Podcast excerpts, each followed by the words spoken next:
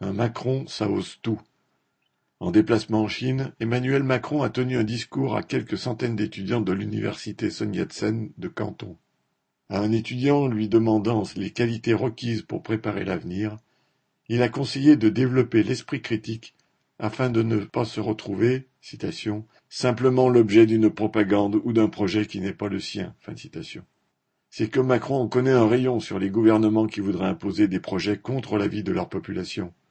Qu'il se rassure, aussi bien en Chine qu'en France, étudiants et travailleurs savent très bien se saisir de l'arme de la grève et de la manifestation pour se faire entendre.